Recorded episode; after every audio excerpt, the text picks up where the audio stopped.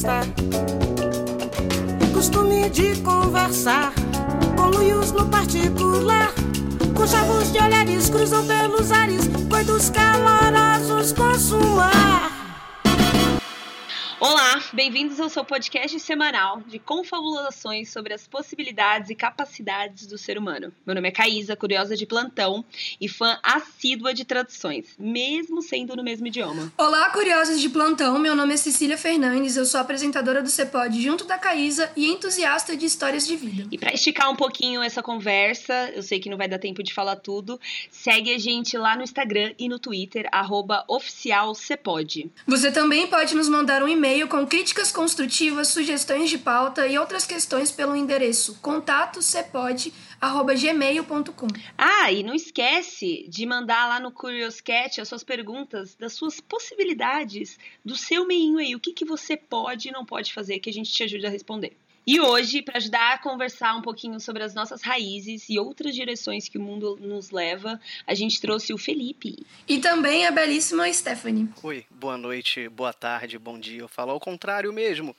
Eu sou Felipe, Felipe Passos.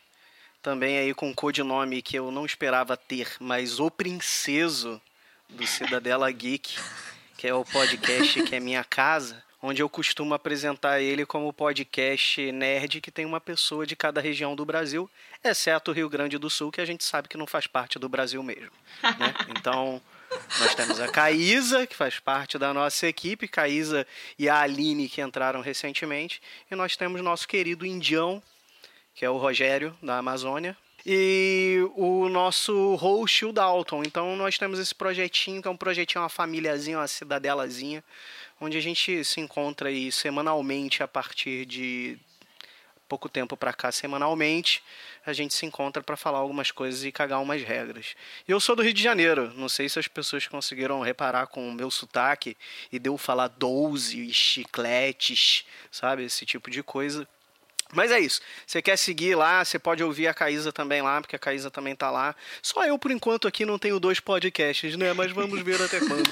Mas vai lá, arroba Cidadela Geek Pod no Instagram, no Twitter. E se você quiser me seguir nas redes sociais, arroba Felipe Passos, Felipe com dois L's, tanto no Instagram quanto no Twitter também. Stephanie, seu momento de brilhar. Oi, pessoal. Sou Stephanie Araújo.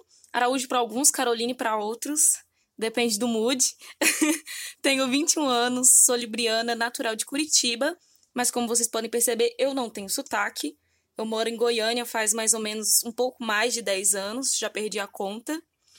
É, estudo na Universidade Federal de Goiás e também tenho um podcast, que é o Cá Entre Nós Podcast, onde eu falo para pessoas pretas e com pessoas pretas sobre o nosso cotidiano e sobre coisas que nos agregam. Estou aqui também para falar um pouco da minha trajetória e conversar com vocês um pouco. Linda, minha caloura, gente. Olha que orgulho. Sério. O Instagram do podcast é Cá Entre Nós Podcast, para quem quiser seguir lá e acompanhar. E o meu Instagram pessoal é S Caroline A, Caroline com K. Belíssimo. Uh, então, a pergunta central do episódio de hoje é: somos frutos do meio? Mas antes de confabular sobre essa questão, a gente vai brincar com o CAC, que é o jogo oficial do CEPOD. O CAC, para quem ainda sabe, significa certezas afirmativas questionadas unicamente por instinto. E é basicamente um conjunto de perguntas aleatórias para descontração antes da gente entrar na pauta. Estão preparados para a pergunta de hoje? Preparadíssimos. Vambora. Vamos entrar no CAC aqui. E a pergunta de hoje é: em uma fruteira, qual fruta você seria e por quê? Nossa. Eu já sei qual seria. Golf. Nossa, Felipe, muito bom. Esse é o espírito. Vamos lá, fala Eu aí. seria a banana, não pelos motivos que as pessoas vão pensar, mas é porque banana se chama banana em todo lugar no mundo. Então eu ia estar na boca de todo mundo, literalmente. Tá bom? Assim? Ó! Ó! Excelente. Fica Boa. aí, fica aí a piada sugestiva com banana na boca de todo mundo, mas aqui é um podcast de família. Eu acho que eu seria um abacate. Minha resposta vai ser muito borocochô comparado ao do Felipe. Mas eu seria um abacate porque todas as receitas que envolvem abacate eu adoro. E eu adoro o fato das pessoas não gostarem de abacate. É tipo assim, goste quem quiser. Eu tenho um fenômeno com isso. Eu tenho um fenômeno com isso. Eu gosto de vitamina de abacate, mas não gosto de abacate. Como é que explica isso? Eu amo guacamole, mas eu detesto vitamina de Exatamente, tá Olha vendo? aí, você tá pode vendo? amar e você pode odiar, e você pode amar e odiar todas as opções. E odiar ao mesmo tempo, exatamente. Nossa, Muito bom. interessantíssimo isso. Ah, eu que vou me sentir mal agora, porque eu acho que eu seria mexerica. Rápida, prática, tá ali ready to go, entendeu? Sempre. Quando chega, todo mundo sabe que você tá lá, né? Pelo cheiro, também tem. Pode ser bom. Olha só, essa foi boa. boa. Gostei. A minha resposta é que eu seria um limão, que é a fruta cítrica mais pau para toda a obra da fruteira. Com ela você faz caipirinha, mas você também pode fazer uma torta de limão, por exemplo. É a fruta que é protagonista do dito popular Se a vida te dá limões, faça uma limonada. E eu me considero super pau pra toda obra. Então, assim, o limão é também o meu complemento favorito para tudo. Tipo, eu como até pipoca com limão, entendeu? É isso. Vale lembrar que aqui nas. Eu não sei como é que fala. Eu, uma vez eu falei discoteca e eu pareci muito velho, sabe? Mas eu sou velho mesmo. Mas nas discotecas, boates, nights aqui perto, o pessoal botava gelo e limão no lugar de urinar. Nunca entendi por quê. Ah, eu já ouvi falar. Eu já ouvi falar de algo assim, filme. mas eu acho que era para o cheiro não corromper não todo o ambiente. A gente tem que adotar essa em banheiro Sim, de tem a ver com o negócio de ácido, base. Isso, tipo um trem assim, uma parada assim. Tá ok. Pensei que era para fazer uma caipiurina, mas não, né? tá bom. Muito bom. Eu Foi achei. boa essa piada. É a primeira vez que eu Acho que a gente tem que fazer uma petição para adicionar esse, essa fórmula mágica no banheiro de área, porque é, é complicado, né?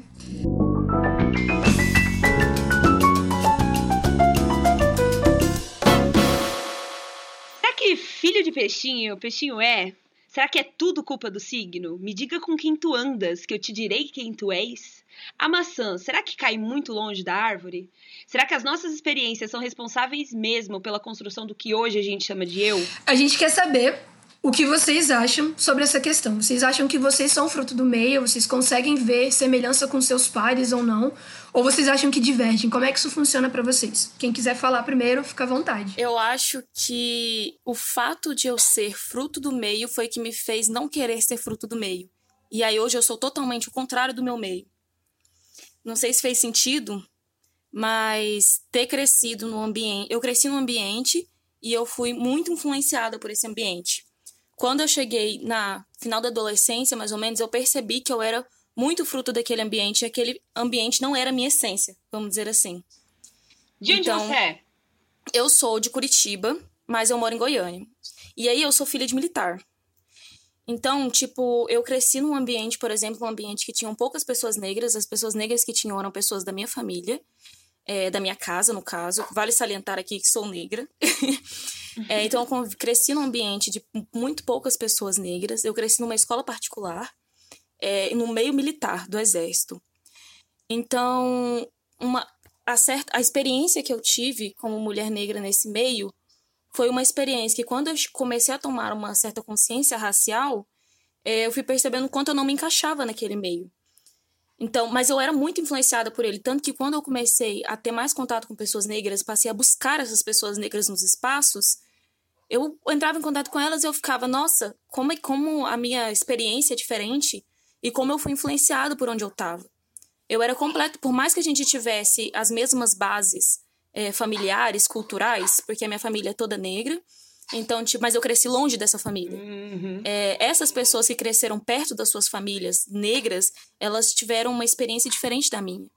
E aí, quando eu vejo, por exemplo, as minhas primas é, que moram em Belo Horizonte, e eu converso com elas e vejo, tipo assim, a família é a mesma, mas nós somos completamente diferentes. Porque eu tive, vamos dizer assim, privilégios em relação à minha família, por estudar em colégio particular e outras coisas mais, ter mais acesso às coisas. E aí eu vejo a diferença entre mim e elas. Eu vejo a diferença entre outros amigos, os amigos negros que eu tenho hoje e eu, por essa essa essa experiência que eu tive, sabe, de estar em ambientes brancos. Então, sim, eu me considero fruto do meio, mas eu com certeza me rebelei contra o meio para não ser o que ele queria que eu fosse. Boa, boa. E você, Felipe? Você Cara, acha que que você é fruto do meio, ou você ainda vive nesse meio que você é fruto? Então, quando você me perguntou isso, eu comecei a pensar desde a hora que você me mandou isso no WhatsApp, assim. Porque eu falei assim, eu pensei rapidamente em um exemplo que reforçava a história de você ser um fruto do meio em que você vive. E logo depois eu pensei em uma história que retratava justamente o contrário, justamente você não ser rotulado por conta do, do ambiente que você está e, e tudo isso. Então a minha resposta eu acho que ela fica como depende mesmo. Porque eu acho que existem uma série de coisas que determinam se você de fato vai ser um fruto do meio Fatores como sorte, determinação, trabalho, perseverança. É um, é um caldeirão cheio de coisas que, e depende do que, que você vai se agarrar. Você pode se agarrar a uma dessas coisas, você pode se agarrar a todas, você pode ter sorte. Pode acontecer diversas coisas que influenciam, para mim, no caso, essa, essa, esse termo, no geral, de se você é um fruto do seu meio ou não. Porque a gente brinca lá no, no Cidadela, que o, o, o, Dalton fica brincando que eu sou menino de condomínio e tal, no Rio de Janeiro. Só que você viver no Rio de Janeiro é uma experiência. Eu brinco muito com as situações que a gente vive no Rio de Janeiro, mas são situações muito absurdas que a gente encara como normalidade. Eu falo brincando. Acho que eu nunca falei tão sério assim na minha vida num podcast, hein? Mas o que, que eu queria dizer? É, eu falo brincando uma situação do Rio de Janeiro, mas assim, eu moro na zona norte do Rio, muito próximo do Complexo do Alemão. Tenho amigos do Complexo do Alemão, de outras comunidades. Mas o que, que eu quero dizer com isso? O carioca, ele cria uma coisa, o, o carioca que mora na periferia, mora na zona norte da cidade, que ele, ele sabe, ele ouve o tiro e ele sabe se é longe ou perto o suficiente para ele se preocupar ou não. O que, que, eu tô querendo dizer com isso? Que se caraca. normatiza uma situação dessas. Então, por exemplo, às vezes eu estou dirigindo, eu ouço um tiro, assim, relativamente perto, mas eu não ficaria como uma pessoa que não está acostumada a viver no Rio de Janeiro. Ficaria, assim, entraria em pânico, como, por exemplo, minha sogra quando vem para o Rio de Janeiro, que ela é de São Paulo. Então, de certa maneira, o meio ele alguma coisa, alguma marquinha eu acho que ele vai deixar em você. Seja como forma de sobrevivência, seja como forma de aprendizado, entendeu? Seja como cicatriz, que infelizmente às vezes acontece. Então acho que a, eu divaguei isso tudo para dizer que depende, depende de uma série de coisas. Não, você falou uma coisa muito legal que você quando é, quando a gente pergunta, né, se a pessoa é fruto do meio, o meio é uma coisa muito relativa. Ele pode ser o lugar, muito. ele pode ser a família, Núcleo ele familiar. pode ser a escola, é, ele pode ser muitas coisas, né? E você citou o, o Rio.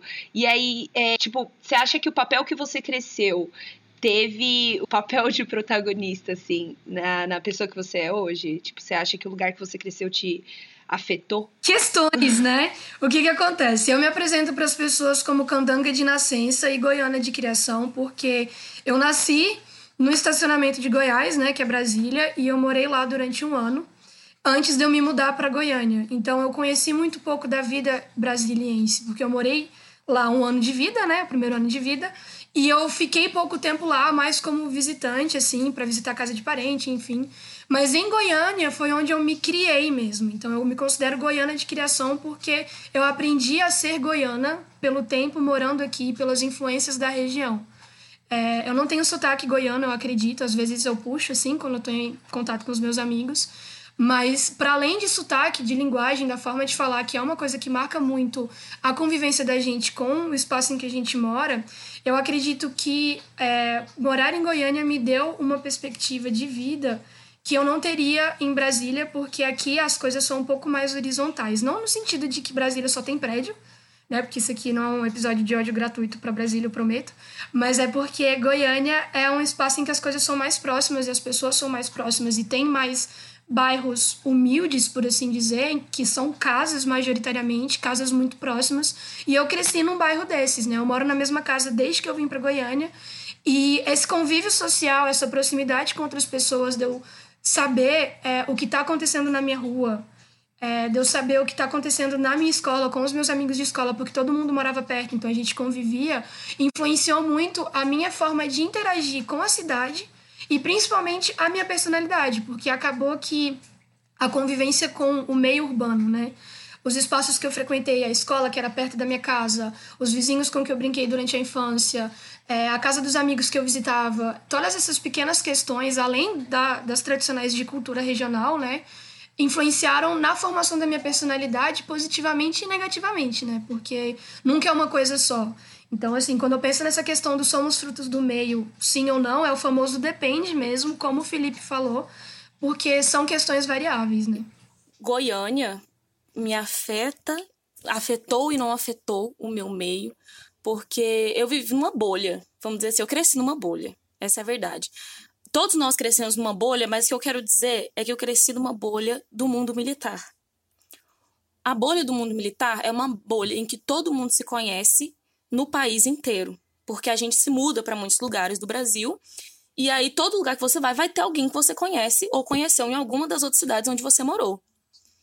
Caraca, não sabia disso. Então, tipo, todo mundo praticamente se conhece. Eu fui morar em Pernambuco durante dois anos, no Agreste Pernambucano, e eu encontrei um garoto que eu conheci aqui em Goiânia quando eu tinha 10 anos de idade. E ele passou a estudar na mesma escola que eu, morava no mesmo, no mesmo condomínio. Então, assim, todo mundo se reencontra neste meio militar. E eu também moro do lado da Vila Militar. Eu estudei em escolas ao redor da Vila Militar, nessa cidade. Então, tudo foi muito um ciclo fechadinho, uma bolha fechadinha. E o pensamento que eu tinha era um pensamento dessa bolha. E quando eu saí dessa bolha foi quando eu mudei para uma escola que ficava no centro da cidade. E aí eu fui descobrir Goiânia, eu fui descobrir o mundo, eu fui descobrir outras coisas, eu fui descobrir que a vida não era aquilo que eu vivia. Então, no mundo militar, você tem um roteiro que você segue, porque nós temos eventos do quartel que a gente vai, a família, nós temos os churrascos entre militares, porque todo mundo se torna amigo apenas de militares, então, os, os, as festas de finais de semana também eram dentro desse meio. Os colegas de escola eram filhos de militar. Então, esse meio, ele meio que, tipo assim, me moldou durante muito tempo. Me moldou durante anos. E eu só fui sair dele no segundo ano do ensino médio. E aí eu fui descobrir Goiânia. E aí eu fui descobrir como a Goiânia afetava na minha vida. E eu percebi que se eu não tivesse crescido em Goiânia, eu teria crescido em Belo Horizonte porque é onde minha família, é, onde meus pais, dos meus pais são, onde minha avó mora, onde meus primos moram. E Belo Horizonte é uma cidade que, como diz a minha mãe, se eu tivesse crescido lá, eu não seria nem 1% do que eu sou hoje. Porque Belo Horizonte é muito mais agitado que Goiânia. O que eu fazia aqui em Goiânia quando eu tinha 10 anos, que era sair pelo bairro, batendo de porta em porta até achar alguém para brincar comigo, eu não faria em Belo Horizonte. Entende? Eu ir para a escola a pé, do jeito que eu ia aqui em Goiânia, eu não iria em Belo Horizonte. E essa questão das bolhas é uma coisa muito real, porque as bolhas sociais também são os nossos meios, né? E eu quero saber de você e do Felipe também, óbvio, da Caísa como sempre, é, quando que vocês sentiram que vocês quebraram essa bolha e como é que foi esse movimento de sair de um meio para outro, né? Porque eu acredito que a gente está sempre inserido num espaço querendo ou não, a gente está sempre dentro de um meio, dentro de uma caixa, dentro de uma bolha. Mas as mudanças são muito grandes quando a gente varia entre elas. Então eu quero saber como do que foi para vocês essa mudança e como é que foi esse processo também. É, como você disse, a gente cresce dentro de bolhas, né, até um certo tempo. E, e eu fui uma criança programada, né? Então, até os meus 18 anos, da meu período da manhã, à tarde e à noite, ele, ele era ocupado por alguma coisa. Meus pais são professores. Então, realmente, eu vivia numa bolha extraordinária, porque eu só estudava, eu só ia para cursinho, eu só é, ficava em casa. Eu realmente, o, o famoso piá de prédio, eu sim, sou. Apesar de ser da periferia de São Paulo. Então, quando, quando fiz 18 anos, comecei a fazer cursinho lá na Vergueiro, para quem é de SP, sabe o quanto a Zona Leste fica longe desse lugar. É. Eu comecei a andar na Paulista com 17, 18 anos, e aí eu vi gente do mundo inteiro, não só do país inteiro, do mundo inteiro. Você tá andando assim, do nada tem alguém falando outro idioma perto de você. Então, esse rompimento que muita gente tem em, em, várias fases diversas aí da vida, o meu eu acho que foi até muito confortável, assim, em, em relação a de muita gente, mas eu acho que é necessário, sabe? Porque eu acho que tem gente que sempre fica na mesma bolha e nunca sai. E eu tenho medo, eu tenho muito medo, assim, tipo, eu sei... será que a gente rompeu a nossa bolha mesmo ou a gente continua nela, só mudou de ambiente? Eu tenho, eu tenho muito medo de ser uma pessoa que continua na mesma bolha de onde veio. Então, assim. Só aumentou a bolha, né? Tipo isso. É, sabe? Você só aumentou a dimensão da bolha. Então eu tenho muito medo, assim, às vezes, de, de falar, putz, eu rompi com, com, com certas raízes que. influências do meu meio que me faziam mal. Mas será mesmo? Mas completando o que você está falando, eu acho isso extremamente normal e eu acho que sabe o que reflete muito isso? As nossas amizades, porque algumas perduram e algumas vêm e vão. Então essas que vêm e vão, seja indo embora simplesmente porque a vida tomou outro rumo, que é uma coisa que acontece, entendeu? A gente sabe quando a gente começa a ter que batalhar no dia a dia e pagar boleto, infelizmente, fatalmente, a gente vai se desprender um pouco de algumas pessoas. E tem pessoas que saem da nossa vida, eu acho que de forma ruim, mas mesmo assim elas deixam algum aprendizado, entendeu? Se você se enrolou numa pirâmide feito Dalton do Cidadela Geek, você aprendeu a não entrar mais em pirâmide, esperamos nós, né? Mas ele vai fazer isso de novo. Mas o, o, o, que eu queria dizer do. do cara, é, esse tema me fez refletir sobre muita coisa, porque eu sou com certeza o mais velho daqui disparado. Eu tenho 36 anos, eu sou de 84. E isso é muito doido, porque eu passei por muitas coisas na vida, ó, oh, eu velho, eu passei por. Mas o que eu na quero minha dizer. Época. Né, é, na minha época. Ai, mas, tá bom, boomer! Mas, mas, sabe por que, que eu quero dizer isso? Porque assim, é. Eu passei por muitas fases, eu acho que socialmente do Brasil, assim, o que eu quero dizer. Eu vi uhum. muitas coisas acontecerem que, graças a Deus, hoje em dia não acontecem mais. Antes de viver onde eu vivo hoje, que eu vivo aqui é, na zona norte do Rio de Janeiro e tal, mas aqui perto do Complexo do Alemão. Eu vivi em São Cristóvão, que é um bairro imperial, onde teve um museu que pegou fogo e ninguém fez nada. Eu passava meus fins de semana ali, andando ali, tanto que eu fiquei muito triste quando o incêndio pegou o museu, porque era uma coisa que fez parte da minha infância. Quantas vezes eu entrei naquele museu e era incrível. Mas o que, que eu quero dizer com isso? Eu morava na, na subida da rua, de uma rua chamada. É, de um morro chamado Morro do Tuiuti. Então, desde muito pequeno, sempre houve aquela coisa da rua, aquela coisa da rua de antigamente, das pessoas colocarem cadeirinhas na rua e tal, e, e você ali, aquela interação à noite, as pessoas conversando, aquela coisa gostosa como muitas vezes a gente interagia. Ali não tinha uma coisa muito de classe social, porque eu, eu estudava com um menininho que morava lá em cima do morro. E eu morava no pé do morro. Então, existia esse tipo de coisa. E eu ouvia coisa. Gente, parece um absurdo. Mas eu já ouvi coisas na minha infância, como tipo assim: meu pai não quer que eu brinque com você porque você é preto. Meu Deus! Isso era eu tô falando sério, é por isso que eu tô querendo dizer assim. Isso e tem é... galera que, que, que, acha que faz muito tempo, né? Que, que não, é, é muito louco. É muito louco você pensar nisso, porque naque... é, é, é, por isso que eu tô querendo dizer assim, o fruto do meio ele vai te mudando, ele vai te mostrando coisas certas, erradas. Como, por exemplo, eu vou dar outro exemplo. Na minha. Eu tava conversando isso até esses dias. Nesse grupo de amigos ali da minha mãe da minha avó nessa rua, a minha avó era costureira de escola de samba. Ela fazia é, costureira e fazia fantasias para a escola de samba e desfilava também. Ela, minha família toda. Eu nunca desfilei. Eu sou o carioca mais errado do mundo. Nunca fui no Pão de Açúcar, nunca fui no Cristo Redentor e nunca desfilei. Tá bom. Mas o que, que acontece? Nesse meio tem muita gente que é homossexual. Então isso é outra coisa também que para mim nunca foi algo tabu na minha vida, porque eu sempre convivi com isso desde criança. Sabe, sabe quando eu vejo uma pessoa falando assim: "Ah, se eu vejo um homossexual na rua, você vê com seu filho, o que que você vai falar para ele?"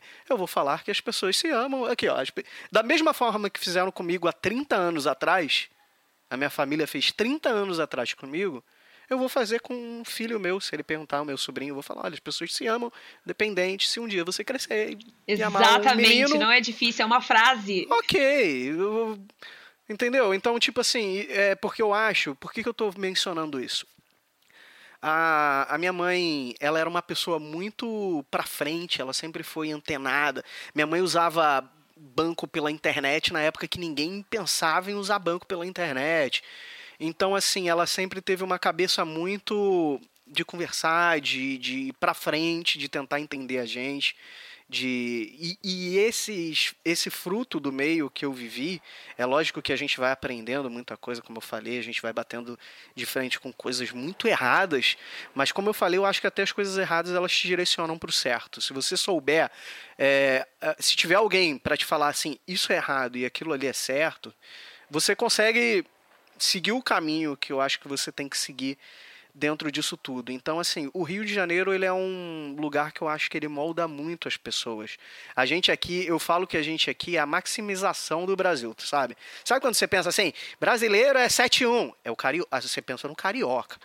Sabe, brasileiro, é, brasileiro é só brasileiro só anda de biquíni. Tudo bem, aqui é normal você ver uma pessoa de biquíni no meio da rua. Tá errado, mas não tá, acho... tá quente, agosto é um inferno. É, mas eu acho que isso é, é, é complicado, assim. A gente vive nessa coisa de malandragem aqui do Rio de Janeiro, porque todo mundo é esperto, sabe?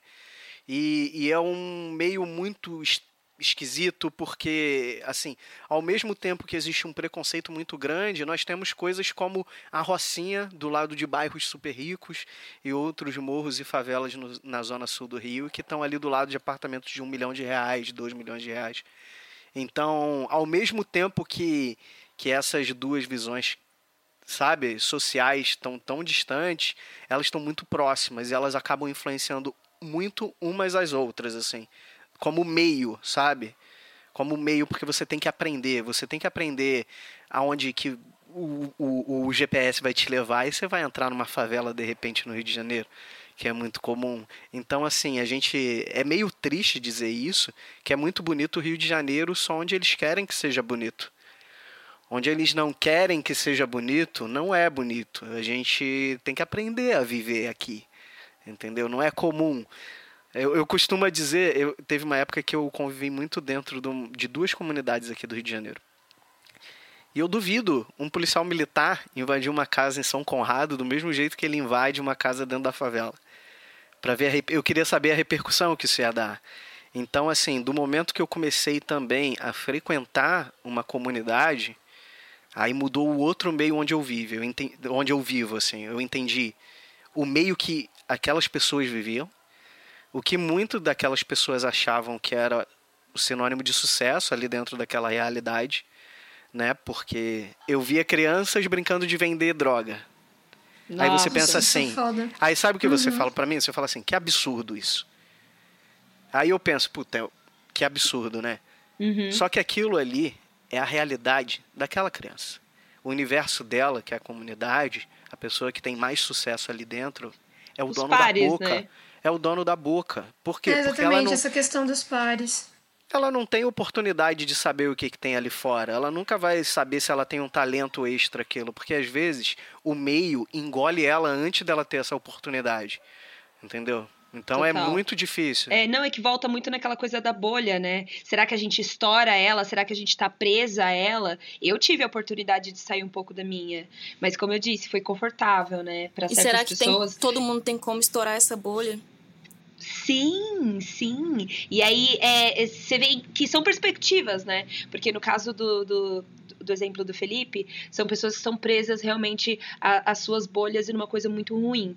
E aí, às vezes, você vê gente muito, muito, muito, muito rica também na mesma, assim, mesma situação que eu digo, entre aspas, né? Estou fazendo aspas aqui, de nunca estourar a bolha, nunca fazer o, o, o esforço de, de, de, de não só o esforço, mas ter oportunidade de sair da própria bolha sair do próprio meio e assim também se moldar, né?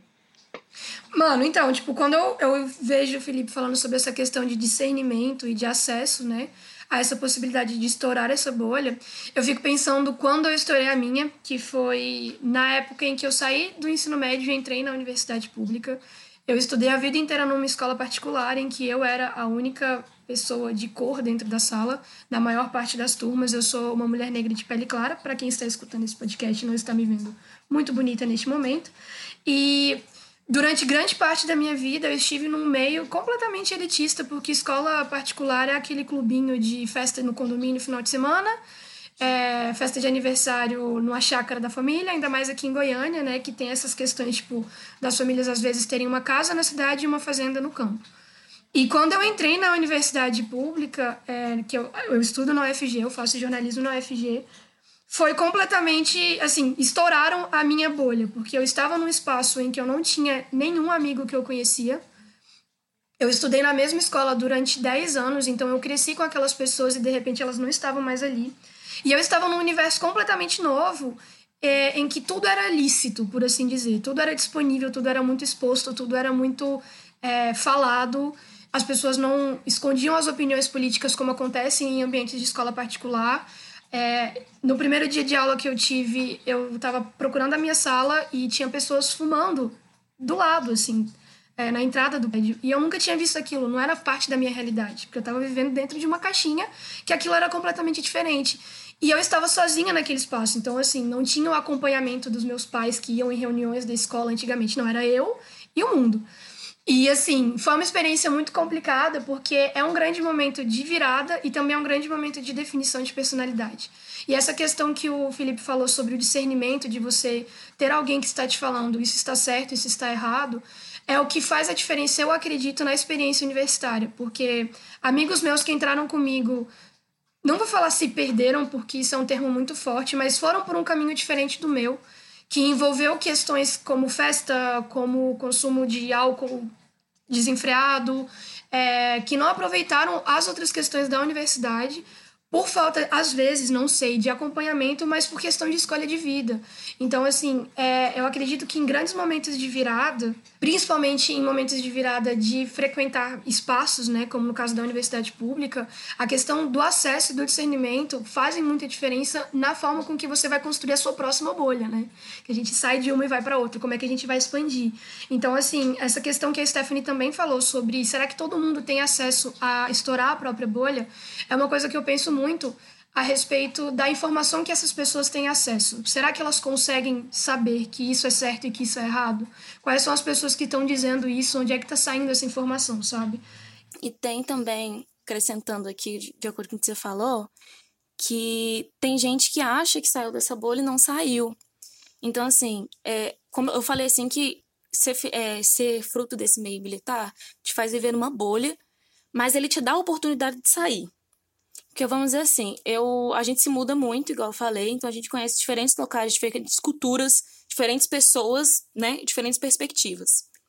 Quando eu fui pro Agreste Pernambucano, por exemplo, a gente viveu uma, uma, uma vida que a gente nunca pensou que ia viver. Foi totalmente diferente. Eu já morei em Curitiba, uma capital do sul. Já morei no interior de Minas Gerais, morei aqui em Goiânia e morei no Agreste Pernambucano. Quando a gente chegou na Agreste Pernambucana, a gente viu uma situação. Eu morava numa cidade interior chamada Belo Jardim, que é próximo de Caruaru, que é uma cidade mais conhecidinha. E Belo Jardim não tinha água. Assim, não tinha água há sete anos. Então, se você quisesse água, você tinha que comprar um carro-pipa, que era mais ou menos uns 300 reais. E fora isso, você tinha que esperar a hora que a prefeitura ia resolver que ia dar água para a população. então, tipo, eram situações que a gente ainda não tinha vivenciado com relação ao mundo. É, a minha escola particular, a escola particular nessa cidade interior, a, cidade, a escola particular que eu estudei aqui em Goiânia, eram mundos completamente diferentes. Entendeu? Por mais que a minha escola particular aqui fosse uma escola particular de periferia, porque existem escolas particulares na periferia e são muito diferentes de escolas do centro. É... Sim. São com... em escola particular então... da periferia de São Paulo. Então, assim, o povo fala, nossa, que privilegiada, que incrível. Tem que ver. São outros mundos. Então, eu estudava numa escola particular de periferia e eu fui para uma escola particular de centro e depois eu fui para uma escola particular de Agreste, do Agreste pernambucano. Eram mundos totalmente difusos. E aí eu quebrei a minha bolha aí, porque eu saí desse, depois que eu saí dessa escola, eu entrei numa universidade federal também do Agreste, onde as vivências são completamente diferentes. Só que eu quis sair da bolha, eu, quer dizer, eu acho que eu consegui sair da minha bolha. Mas quando eu vejo, dúvida, é, é, né? é, tipo assim, a minha perspectiva é de que eu consegui sair, é, de acordo com o tempo. Mas quando eu vejo, por exemplo, os meus pais, que também se mudaram muito e moraram em mais lugares que eu até, porque antes de eu nascer eles foram para outros lugares, eu não vejo, eu não, eu não consigo visualizar eles como pessoas que saíram da bolha. E às vezes eles me olham e também pensam isso, sabe? Uhum. Nossa, então, real. Por, por mais que Loucura. eles conseguissem, por exemplo, eles sabem o que acontecia no Agreste Pernambucano, eles sabem como é que era diferente da nossa vida aqui. Mas eles viam, eles ainda veem a situação que a gente passou lá com a visão de um grupinho de tipo assim, a mesma visão que eles tinham antes, sabe? As situações, uhum. você consegue ver a diferença da realidade das outras pessoas, mas você ainda vê aquilo com a sua perspectiva na posição que você tá. É sobre como o meio coloca uma lente na sua perspectiva Isso. e na sua visão de você mundo. Você né? acha né? que você tá tão integrado quanto aquelas outras pessoas, que você saiu da bolha e tá vivendo na bolha daquelas pessoas, mas você não tá. Você tá visualizando aquilo ali de outro espectro. Então, uhum. eu acredito, eu acredito assim que a gente às vezes pensa que a gente conseguiu sair da bolha, mas a gente está apenas vendo a outra bolha ali da nossa bolha. e não necessariamente a gente está naquela outra bolha. Então, é, existem muitas. Quando a Cecília falou sobre isso, de tipo assim, de sair para a Universidade Federal, mas, por exemplo, quando você entra na Universidade Federal, por mais que você tenha contato com outras bolhas, não necessariamente você está naquela bolha. Você não passou a estar naquela bolha. Exatamente. Você às vezes ainda está olhando aquilo ali com seu espectro. Tanto que, às vezes, por exemplo, tem coisas que eu, que eu vejo hoje, eu considero mais normais. Tem coisas que eu passei a fazer depois que eu entrei na universidade, depois que eu frequentei outros meios. E tem coisas que eu ainda olho e fico, meu, por mais que eu já veja várias vezes, eu ainda olho e fico, meu Deus, como assim? Então eu ainda tô vendo uhum. aquilo ali do meu espectro. É aquela coisa do normal, né? A régua do normal é nossa. Exatamente. Eu acho que então... a gente entra, acho que a gente entra em bolhas diferentes em momentos diferentes. Isso é uma questão. Então, por exemplo, quando eu entrei na faculdade, eu ainda estava muito na bolha de ensino médio particular ali, ó, observando o mundo. E aí depois eu fiz amigos, eu entrei naquela bolha de amigos, então eu vi a universidade por aquela bolha. Mas aí aconteceu alguma situação e eu voltava para essa bolha do do ensino médio no particular, porque era uma zona de conforto, querendo ou não, para eu conseguir processar as coisas que eu não entendia. Então a gente está sempre nesse processo de, de pular entre espaços, né? Eu tenho um, negócio em relação à, à bolha de amizade. É que eu sou um cara que eu sempre falei com todo mundo. Então eu acho que isso também é muito bom, porque isso que a Stephanie estava falando, de você olhar da sua bolha outras bolhas, eu acho muito importante, Stephanie, para você poder analisar aquela bolha que está ali. E, e às vezes analisar que você acabou de sair, sabe? Se imagina, faz esse exercício de na, na cabeça agora você, lindo ouvinte que está ouvindo. Imagina que você está dentro de uma bola de verdade. Você está junto de uma bola conversando sobre Vingadores. Eu vou tentar fazer dessa maneira. E tem uma outra bolinha ali falando de DC. Vamos usar a coisa mais ridícula do mundo. Enquanto você está aqui dentro dessa bolha aqui, você só está ouvindo o som que está vindo daqui do pessoal falando: Nossa, mas Marvel é muito bom, o Thor é um gostoso, mano. Ele é lindo, tá ligado? O Capitão América, nossa, pegou o martelo, a Viúva Negra maravilhosa. E você, nesse som que você está ouvindo, você não está ouvindo a galera falando, nossa, o Snyder é muito bom, gente. É, não é, mas assim, é a bolha. E eu acho que às vezes quando você dá uma afastada da bolha, que você olha ela de longe, eu acho que isso também é muito importante, não fazendo a brincadeirinha, mas é muito importante para você ver e você poder analisar as duas. Olha, mas a DC tem um negócio legal mesmo, e, e a Marvel também. Eu estou usando uma coisa bem ridícula, mas para que, que eu, eu posso usar isso para milhões de coisa, como, coisas como política? Você não pode. Biscoito ou bolacha? Sabe? É biscoito ou bolacha, entendeu? Então, assim, eu acho que esse lance deu de eu, quando era mais novo, eu sempre estar. Eu fazia esporte, então estava no grupinho dos atletas, mas eu era um nerd enrustido, então eu falava com os nerds, porque na minha época ser nerd não era legal, gente. Existia uma época que isso acontecia. E então, assim, eu sempre fiz parte de várias bolhas. Então isso foi muito bom para mim, para conseguir visualizar a, a bolha que eu estava de fora, entendeu? Em alguns momentos eu não estava ali, eu estava de fora. Então eu conseguia ver é, aquela tudo que envolve você participar de uma bolha ou não e a importância de você é, saber tentar entender os meios das pessoas é, não necessariamente. Importantíssimo nesse entrar e sair de bolhas. Sim, e, e, eu acho que assim, tentar entender o, o meio das pessoas não é aceitar o meio das pessoas. Isso existe uma diferença muito grande. Porque eu posso entender, ou às vezes não entender, porque as pessoas fazem coisas que a gente não entende. Não entende moralmente ou em relação à sociedade ou por inteligência, ou seja lá o que for. Então, assim, eu acho muito interessante você. A minha avó que dizia, né, para não andar com aquele lance do cavalo, né? Não anda olhando só para frente, sabe? A, a, a cabresto, as pessoas, quer dizer, a sabedoria do povo de antigamente, sabe? Eles têm um termo para isso. Isso nada mais é do que falar anda olhando para tudo na vida, não anda olhando só para frente. Entendeu? Tudo. Mas assim, é, nesse aspecto de falar sobre como o meio em que a gente está inserido faz parte da construção da nossa personalidade, eu quero falar um pouco sobre a influência da cultura na formação da nossa personalidade. Tem uma frase do jornalista brasileiro Ayrton Ortiz que ele fala o seguinte: Somos o resultado dos livros que lemos, das viagens que fazemos e das pessoas que amamos. E nesse sentido, tem um vídeo da BBC Ideas que chama Como Histórias barra Narrativas, né? Porque é Stories em inglês, moldam o nosso cérebro. E tem uma doutora, chama doutora Zoe Walkington, que é a psicóloga da Open University no, no Reino Unido. E ela apresenta o conceito de assimilação, que é basicamente quando o leitor adquire as características de um grupo ficcional. Inclusive, nesse vídeo, ela cita uma pesquisa que foi feita com leitores de Harry Potter e leitores de Crepúsculo. E esse estudo mostra que as pessoas que liam alguns capítulos de Harry Potter apresentavam uma tendência a se avaliar positivamente na habilidade de mover objetos com a mente. Enquanto que os leitores do Crepúsculo, de Crepúsculo no caso, perdão aos fãs, apresentavam a tendência de acreditar que eles tinham dentes caninos maiores do que o restante da população. Tipo, é muito louco a forma com que a narrativa influencia na nossa percepção do mundo.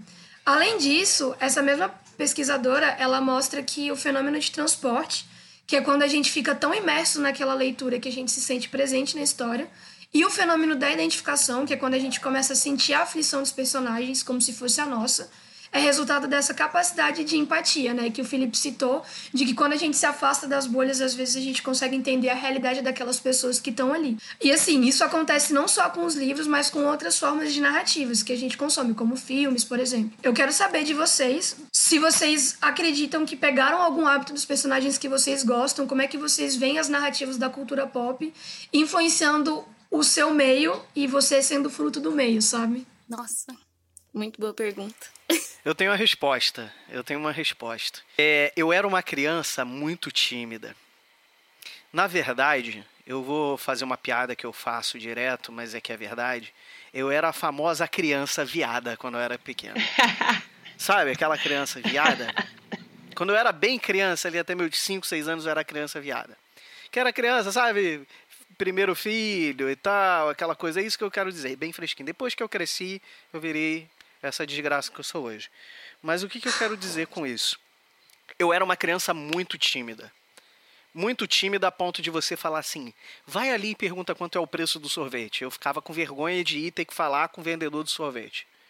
Era esse o meu nível de timidez. Só que quando eu era criança, eu sempre gostei muito de ver filmes. Eu estudava de manhã, então eu via a sessão da tarde, via os filmes da tarde e tal.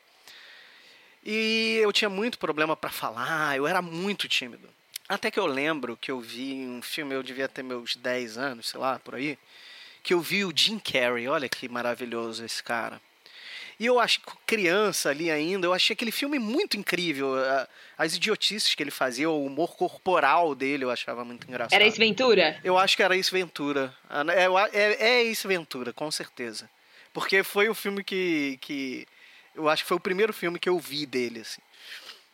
Então o que, que aconteceu? Eu comecei a ver que quando eu tentava ser engraçado, eu não ficava, não me sentia tímido. Porque por mais que eu fosse tímido, eu, eu percebi que às vezes conversando com os amigos eu fazia eles rirem. E no momento que eu fazia eles rirem, eu não me lembrava que eu era tímido. Olha que louco isso, né? A minha evolução, a minha como pessoa, assim, pensando em quem eu era muito tempo atrás, e, e tudo que eu passei, porque, como eu falei, são muitas bolhas e muitos acontecimentos que, que forjam o, o, ser humano eh, que você é hoje, né? Você é uma mistura de todas as coisas boas e ruins que aconteceram na sua vida até hoje. Se de repente umazinha não tivesse acontecido, aquela que você fala, hum, pô, aquilo foi muito ruim, você não seria quem você é hoje para ter o nível de discernimento, maturidade e, sei lá, a visão da vida que você tem como pessoa. Então, assim, no quesito disso, eu acho que o humor ele me fez muito bem. A, a rir das coisas me fez muito bem. Quando minha avó faleceu, eu estava perto do caixão com a minha mãe e eu não sei o que, que aconteceu, que a gente começou a ter uma crise de riso Meu do Deus, lado do caixão. Que isso, e as Felipe? pessoas olharam pra gente é, com, com exatamente assim, como a Caísa falou. Só que foi porque a gente lembrou uma situação muito engraçada da minha avó naquele momento. Então, assim, por que, que eu não vou rir? Assim, eu não tô rindo dela, eu tô rindo justamente de uma lembrança que eu tive com ela. E, assim, acontecem muitas situações que às vezes é difícil de rir, mas, cara, depois que passa a gente consegue rir. Então, acho que o humor e, e ver filmes. O, o Jim Carrey, depois ele virou um puta doido, mas ele me ajudou muito, assim. Eu nunca tinha parado para refletir sobre isso, mas eu acho Aqui que ele é o abriu um espaço caminho. para reflexões, olha só que. Ele abriu, ele abriu um caminho para uma pessoa que eu não sabia que, que existia dentro de mim, assim. E Que me fez incrível! ser Adorei. quem eu sou hoje. É isso aí. E você, Stephanie? Quem é o seu Jim Carrey? Então, diferente, apesar de também ser uma criança nerd e muito leitora, quando ele falava, eu fiquei refletindo aqui. Eu acho que alguns filmes me afetaram mais do que os livros que eu li. Eu sempre fui uma criança, aquela criança que pega o livro e fica sentada no recreio lendo livro, em vez de brincar com as outras crianças. É, mas eu era muito fã de filmes como Meninas Malvadas, As Apimentadas e Patricinhos de Beverly Hills, entre outros. Eu era muito fã desses filmes. High School Musical, assisti esses filmes durante a minha infância e adolescência. E é igual uma coisa que ele falou que eu achei muito, muito foda, que foi a questão de, tipo, as situações ruins e situações boas moldam quem você é hoje, independente se você gostou delas ou não. É, e eu acho que eu peguei um pouco da personalidade dessas meninas para me proteger. Porque, como eu disse, eu cresci numa escola particular e eu era aquela, o negro único da turma, geralmente. Ou se tinha um ou dois, era muito. E nesses filmes, as meninas, elas sempre eram muito altivas. Elas tinham atitude, elas não aceitavam que as pessoas falassem qualquer coisa para elas. E elas usavam o sarcasmo como uma forma. Elas usam, durante os filmes, o sarcasmo como forma de defesa.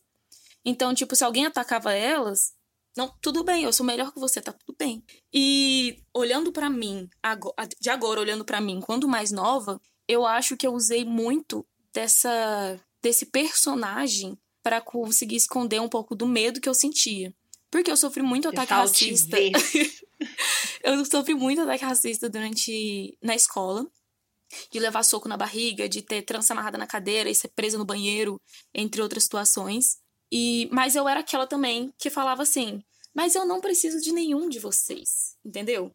Porque eu vou crescer e aí eu vou ser muito foda e aí eu Quando vou eu estiver dançando isso, pra isso. Beyoncé, E eu era muito nerdzinha, então eu tinha certeza que eu ia crescer e eu ia ser muito foda. Sabe? Eu ia virar uma pessoa foda. Eu não sabia com o que ainda, mas eu ia ser uma pessoa foda. E aí, eu não. Meio que, tipo assim, por mais que aquilo me afetasse, eu não deixava que me afetasse, porque eu era foda e pronto. Incrível. Então, tipo, esses filmes, querendo ou não, eles me fortaleceram de alguma forma. E sempre tinha, por mais que a, a menina negra sempre fosse coadjuvante, mas isso é tema para outra situação. eu Tudo sempre isso tava mesmo. naquela posição em que eu olhava e falava assim: tudo bem, pode criticar, pode falar o que você quiser. Na época que as meninas arrumavam um namoradinho, eu falava assim: eu não preciso de um namorado, sabe por quê? Porque eu vou estudar e aí eu vou ser uma mulher muito foda e aí eu não vou precisar de ninguém. E eu Então, vou assim, comprar meu namorado. Eu vou ser a Cher. eu vou comprar o seu ser- eu vou. Eu Eu vou- comprar o seu namorado só pra desfilar na sua frente. Eu sou a própria Cher, então, tipo assim, eu não preciso de ninguém, porque eu vou, eu vou ser o alguém que todo mundo quer do lado. Então, eu acho que eu criei essa, essa pessoa. Tanto que minha mãe fala assim: ah, você nem. Você não passou por nenhum perrengue na escola, tipo, a visão da minha mãe. Porque eu era muito uma criança que fazia, tipo, Aqui É não, quê? querida. sabe, aquela balançadinha da cabeça, Sei, sei, coloca a mãozinha. dedinho. Eu era, tipo, aquela que questionava que alguém falava alguma coisa, eu falava, hã? O que, que você tá falando? Então, eu criei essa, essa barreira. Persona, Quando eu fiquei né? mais velha, eu fui percebendo que eu fui ficando mais vulnerável, mas era porque eu fui desfazendo esse personagem que eu tinha. Então, eu fui ficando muito mais sensível às coisas que as pessoas falavam. Na verdade, é porque na época eu simplesmente criei uma barreira E aí, quando essa barreira se desfez, eu comecei a ser mais afetada pelas coisas.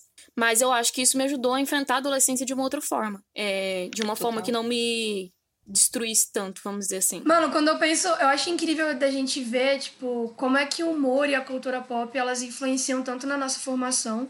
O Felipe com a situação dele do humor, você com a sua situação dos filmes incríveis que você citou. E assim, eu penso nas influências da cultura pop nos pequenos aspectos, por exemplo, por causa da personagem de um livro que eu adorava essa personagem, ela chama Judy Duarte, é de um livro chamado Príncipe Cruel da Holly Black ela era uma personagem muito foda, autossuficiente, que ela tinha que se provar o tempo inteiro para as pessoas. Eu me identificava muito nela, com ela nesse aspecto.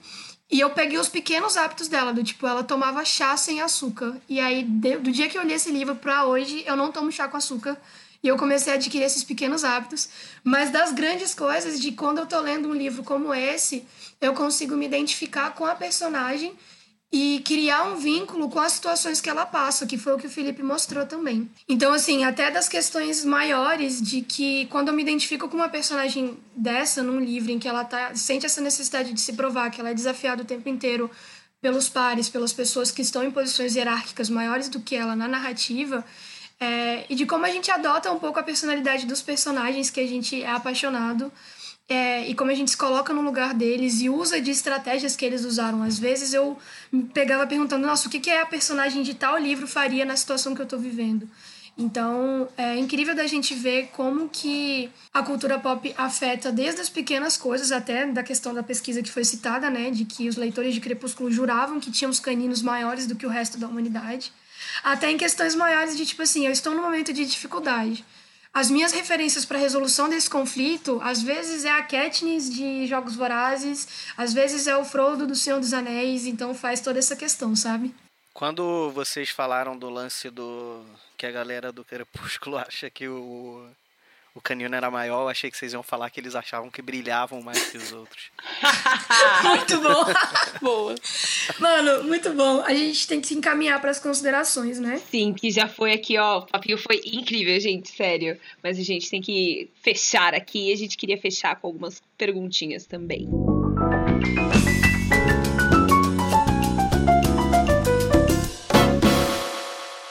Então, assim, meio que dando uma resumida nas coisas que a gente falou hoje, eu prestei atenção é, do, do, do, depende, né? É, então, eu tenho uma perguntinha. Pensando na trajetória que vocês tiveram na vida de vocês, vocês acham que há males que vem para bem? Depende. Acho.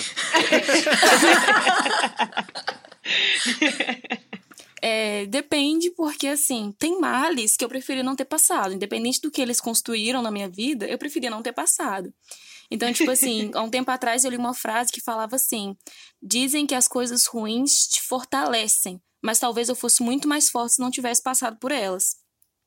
Caraca! Então, é uma coisa que eu reflito quando eu falo. Eu falo que uma das coisas que mais me afetaram na vida foi o racismo por ser uma mulher retinta.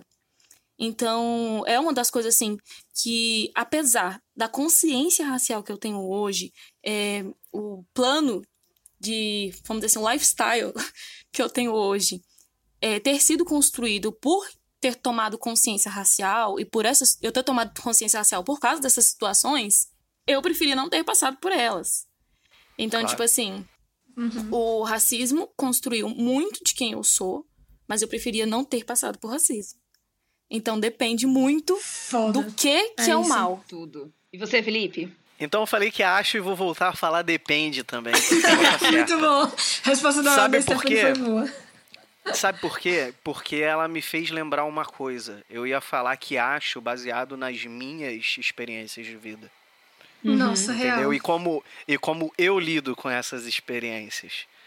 Mas eu não posso achar que todo mundo tem que achar também. Uhum. Então eu vou voltar com a primeira palavra do depende, porque você sim está certa, Stephanie. Que bom seria se nós não passássemos por muita coisa que a gente tem que passar. Mas eu digo que sim, por quê? Porque desde que.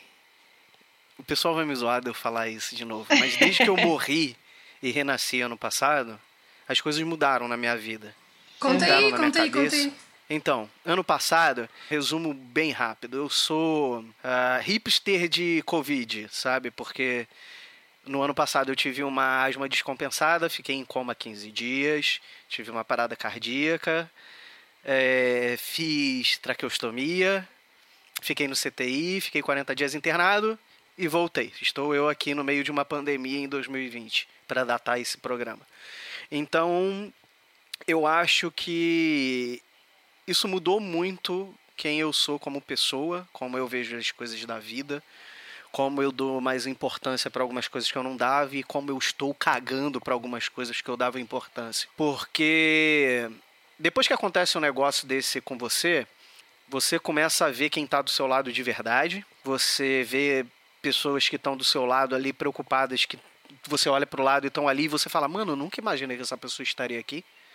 Sabe? Pessoas que você de repente não tem tanto vínculo, não é tão próxima, mas você vê que a pessoa tem um carinho tão grande por você que ela tá ali do seu lado. E você fala, puta cara, puta gente legal. Tudo. Então, assim, diante, então, diante dessa experiência, como as pessoas dizem que sempre que uma pessoa tem uma experiência de quase morte, elas saem diferente dessa experiência, não, não foi diferente para mim.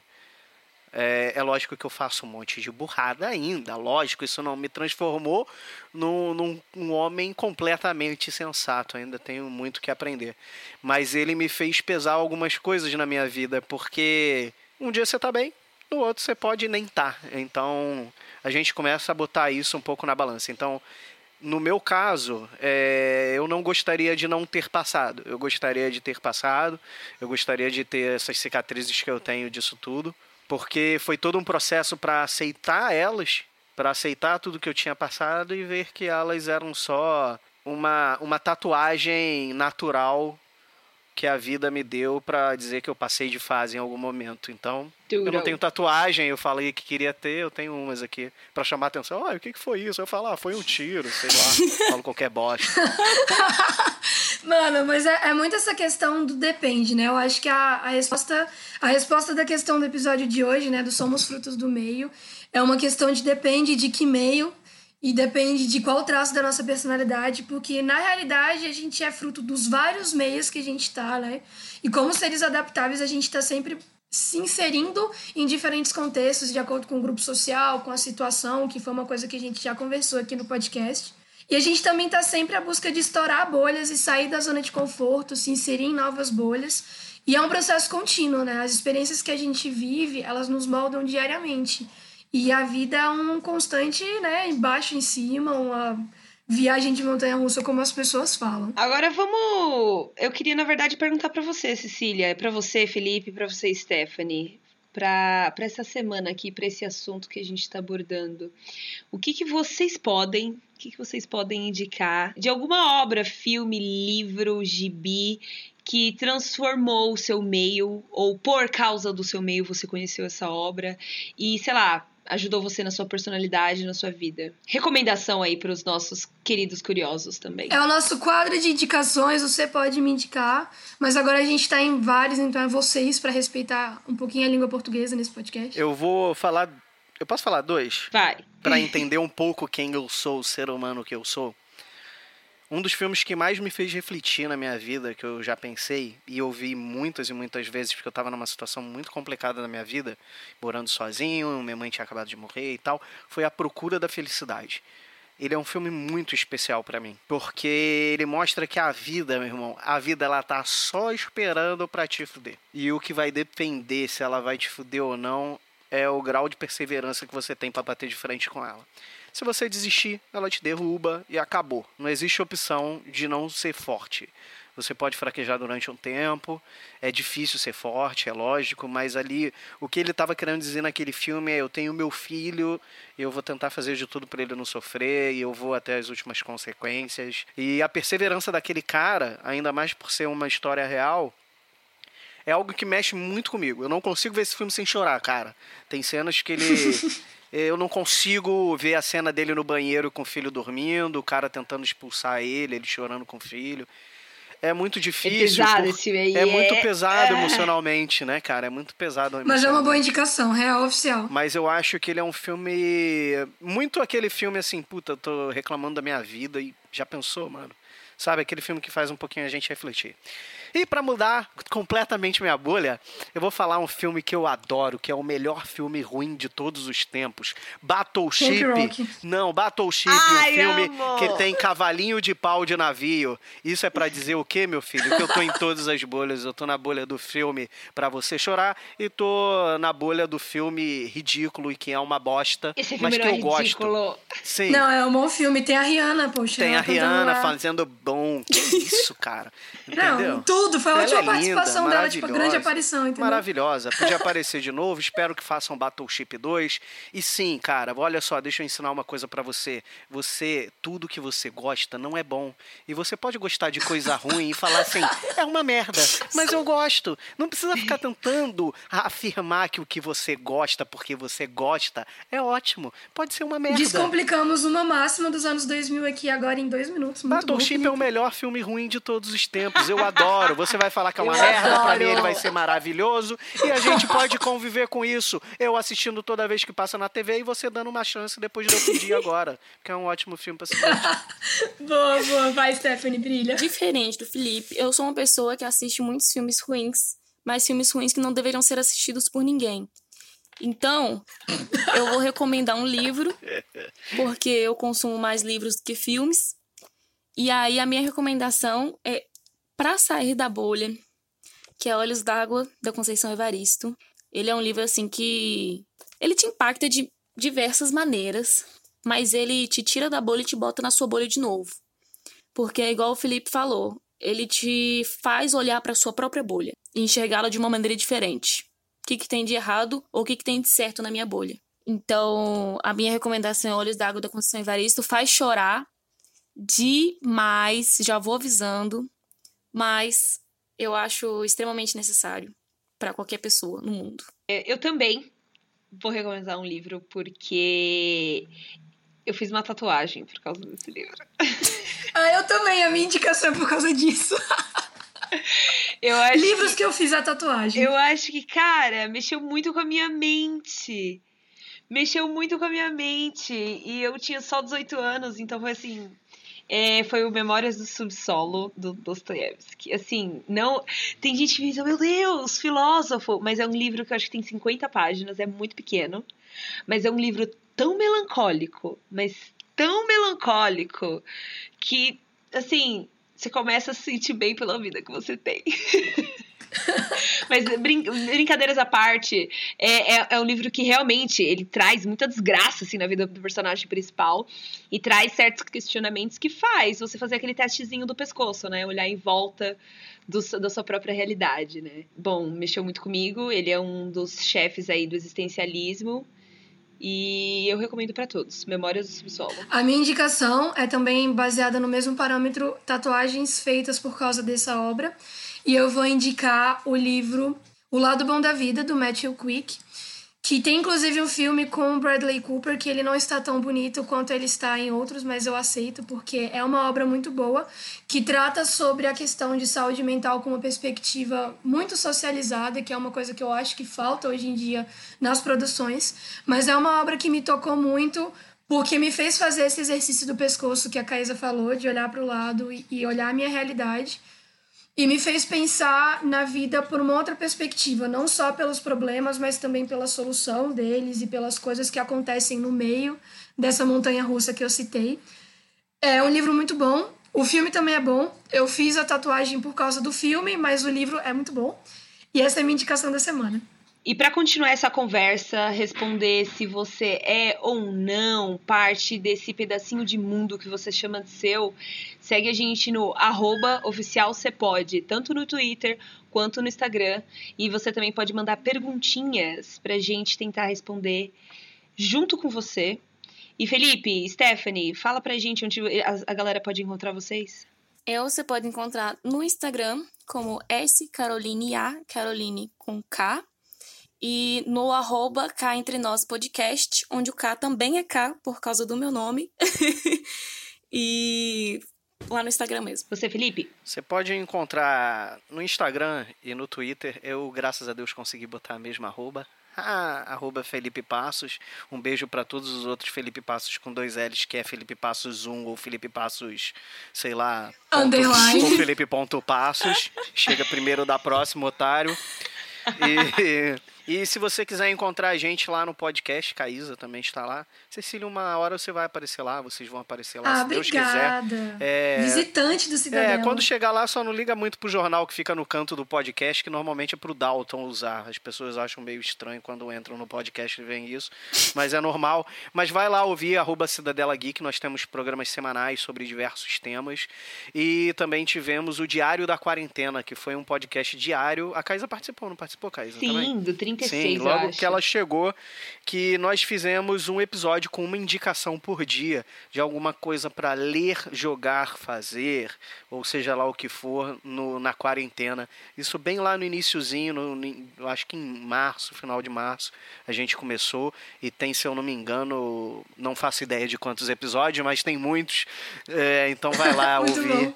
e se divertir com a gente. E além disso, você pode continuar o contato com a gente pelo e-mail, que é o contato cepode.gmail.com, onde você pode estar enviando, querido ouvinte, sugestões de pautas, críticas construtivas, opiniões e continuar essa conversa que nunca tem fim, né? Agradecimentos especiais ao Felipe e à Stephanie que participaram desse episódio como os nossos primeiríssimos convidados do podcast e a gente se encontra na semana que vem. Publicidade